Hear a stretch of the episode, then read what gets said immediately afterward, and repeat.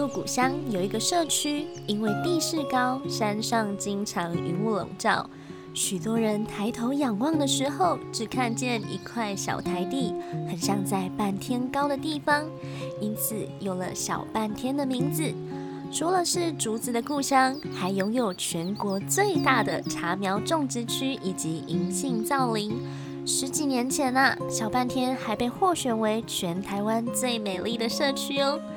我是第五站的主持人婉萱，今天要带大家深入鹿谷小半天，造访一户特别的农家。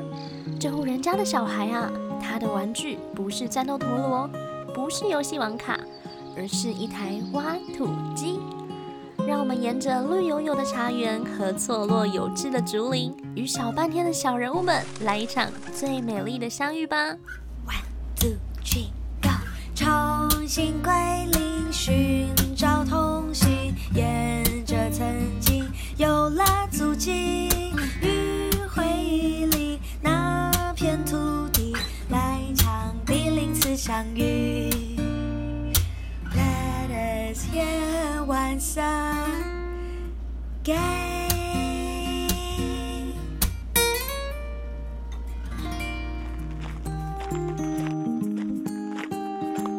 顺着铺石子的走道，我们来到了野菜园民宿。在这里，你可以看到杂草和蔬菜共存的温室，你会感受到这户人家对这块土地的热爱。你会发现，挖土机竟然可以变成孩子的大玩具。这户人家有好多观念颠覆以往一般人的想象。野菜园是一间由刘世贤和李安琪夫妇共同经营的民宿，以专业的素养打造精致无污染的有机温室农园。温室里有将近百百种的有机蔬果，仿效日本精致农业的模式，用无毒的自然农法。成功的把低单价的蔬菜田提升为体验农场的野菜园。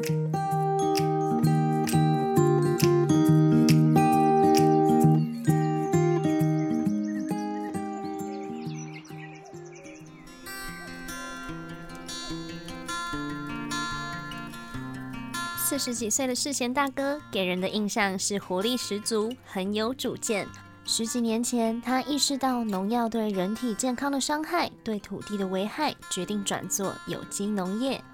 做农业嘛，最基本的就是他就是要要使用农药嘛。但是第一个伤害的人就是自己。刚开始的时候，我也是做温室，在早期鹿谷这边没有搭温室的时候，在二十几年前我就开始搭温室了。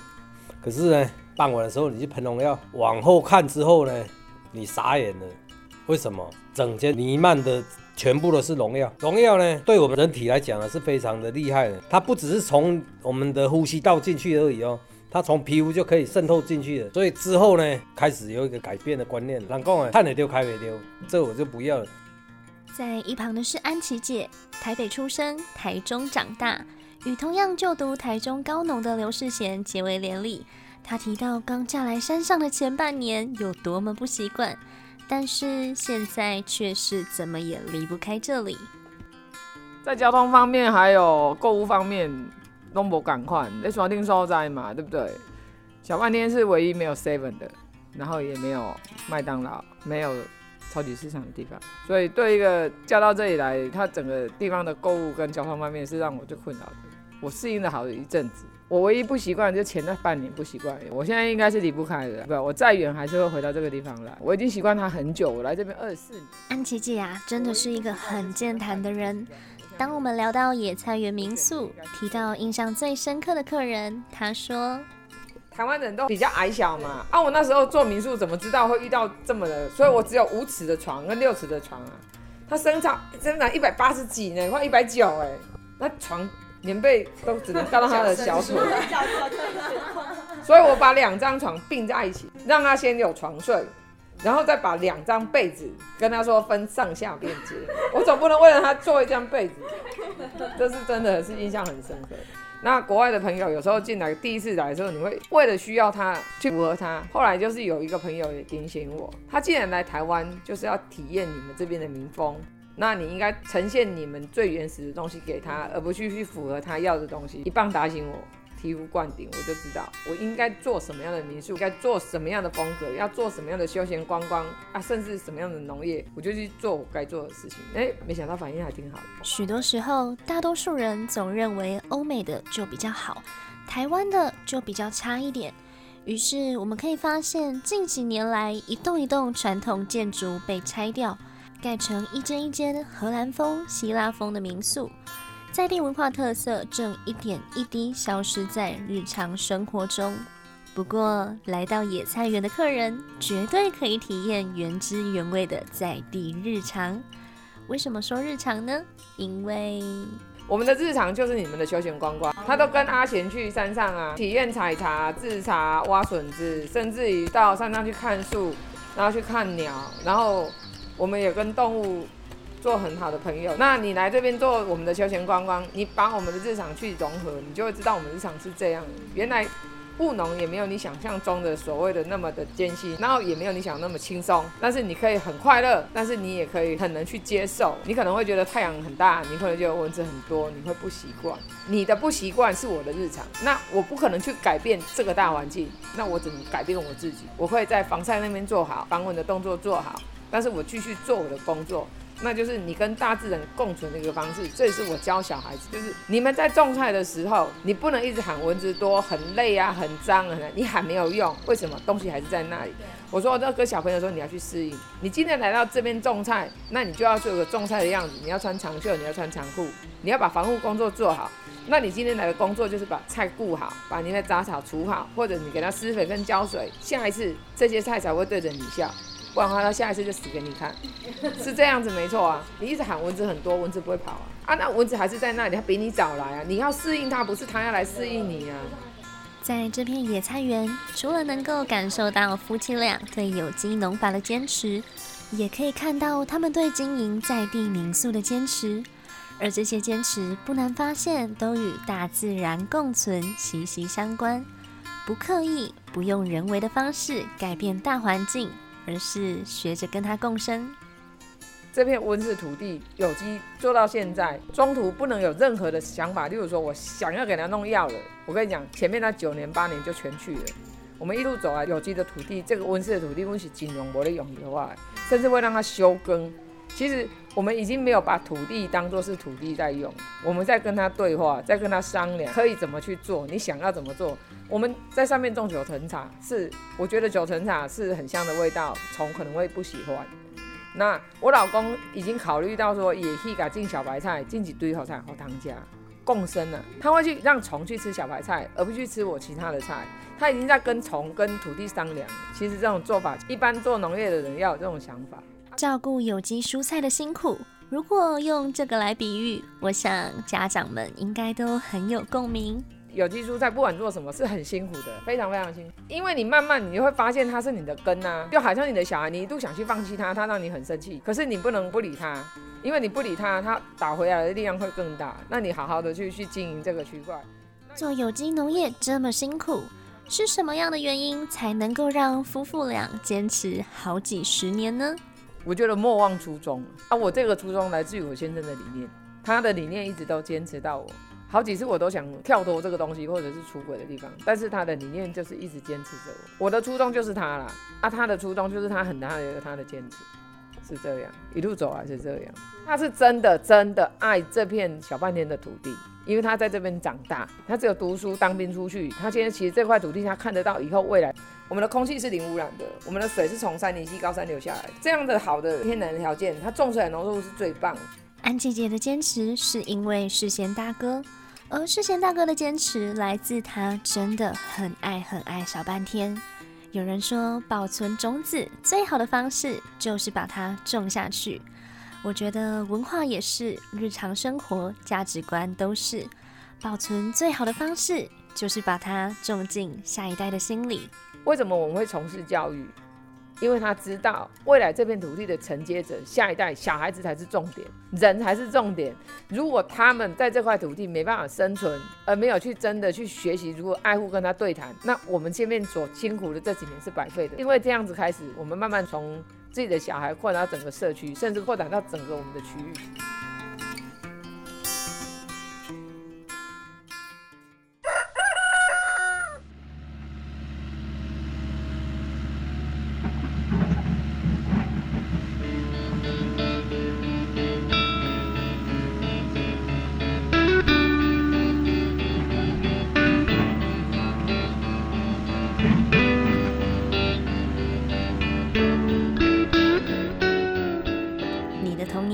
一场捉迷藏，还是打弹珠？战斗陀螺，还是游戏王卡？其实你的童年是史莱姆好玩游戏区吧？你能想象挖土机也可以变成一个人的童年游乐回忆吗？我名字叫刘彦佩，今年十七岁。我拥有挖土机执照跟那个铲土机执照。电机我拿到变压器丙级证照。我开挖土机，我国小三年级就开始开了吧。它也是陪我长大的一个玩具啊，最大的玩具。彦佩是世贤大哥和安琪姐的第三个小孩，国小三年级开始学开挖土机。放学回家的游乐就是这台大玩具。当初世贤大哥买回来这台货真价实的挖土机，其实他们两父子都不知道该怎么操作。后来啊，是燕佩先学起来，再来教爸爸，两人一起互相学习。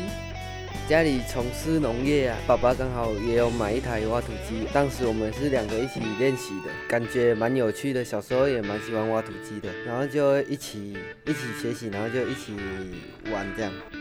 在他们家没有传统社会的观念，并不是长辈都比较厉害，而是互相学习、互相成长。有时候爸爸是老师，有时候呢儿子是师傅。教了小孩子哦，只要我会的，我一定尽量教给他，我一定要教他会的。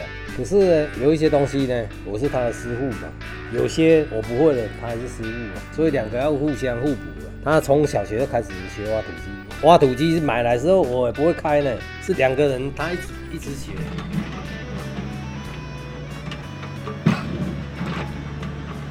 向前、向后推拉操作感，燕佩开着自己的大玩具。一分地大小的菜园，只花半个小时就完成翻土的工作。说到那时候练习开挖土机的过程，彦佩说，不只要动手，还要动脑。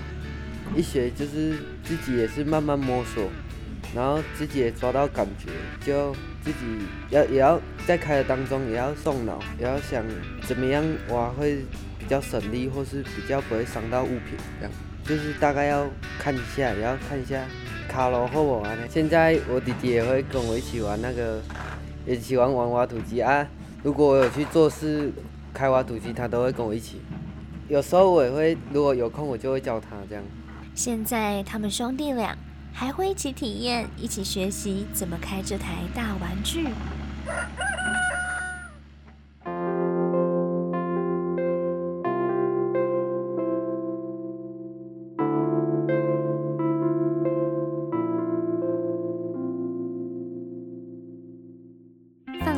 是世贤大哥和安琪姐在教育孩子的观念，尽可能的让他们去摸索，就算衣服弄脏了也没有关系。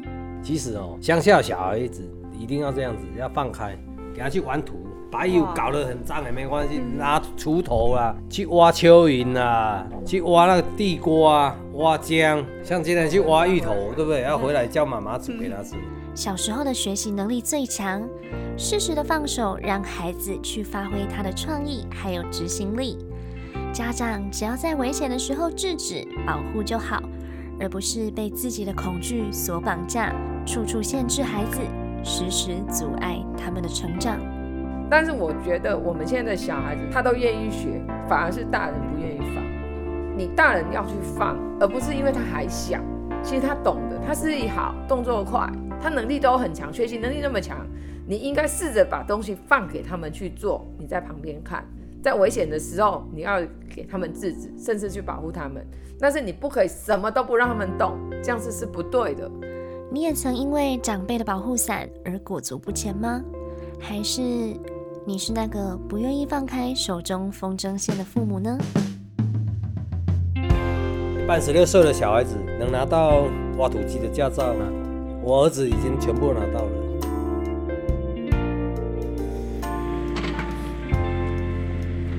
我名字叫刘艳佩，今年十七岁。我拥有挖土机执照跟那个铲土机执照。国小三年级就开始开了，它是陪我长大的一个玩具啊，最大的玩具。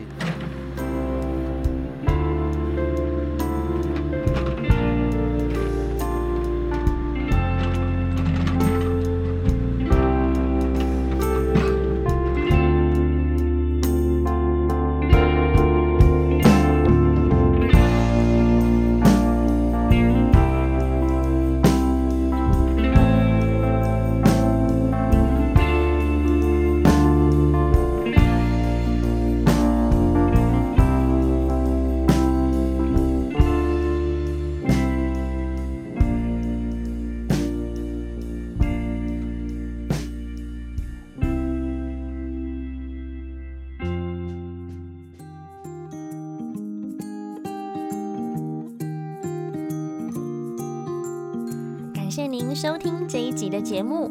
更多详细资讯，请上脸书或 IG 搜寻“第零次相遇”，包含主题企划、制作过程，还有采访时的精彩画面，在里面都看得到哦。如果喜欢我们的节目，还请帮忙多多分享，让更多人一起感受声音的温暖力量。是第零次相遇声音节目制作团队，来自世新大学广电系广播组。提醒您，所有的节目内容都是可以 hear once again 哦。若是错过了某一集的节目，或是想要重新回味，都欢迎多听一百遍。